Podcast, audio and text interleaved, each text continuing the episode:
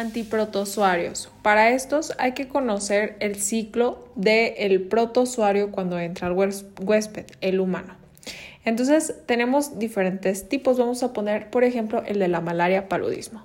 Cuando el mosquito pica, este, el protozoario se va a vasos sanguíneos hasta llegar al hígado, en donde en hepatocito se multiplica en la célula al entrar a ella hasta que la revienta. Este es en fase de esquizonte, se viajan a los eritrocitos, donde los eritrocitos forman trofozoitos en anillos y también esquizonte multiplicándose hasta que lo revienta. También en las células glóbulos rojos puede formar las células sexuales de estos protozoarios, los cuales cuando el zancudo vuelve a picar y toma estos, em, estas células de glóbulos rojos con los sexuales, puede, después de crear otro ciclo en el mismo mosquito, volver a infectar o infectar a otra persona. Entonces, en estos mecanismos son los que tenemos que actuar con los medicamentos para ayudar a esta enfermedad.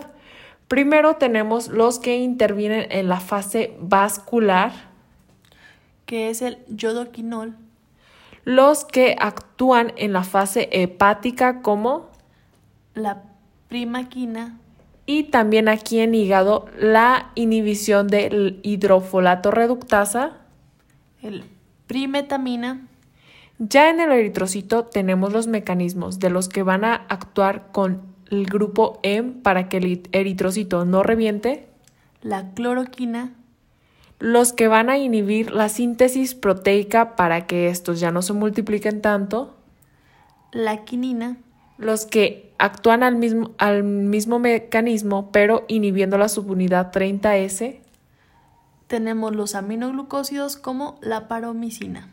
Los que inhiben la nitroreductasa. Los nitroimidazol como la benzidazol.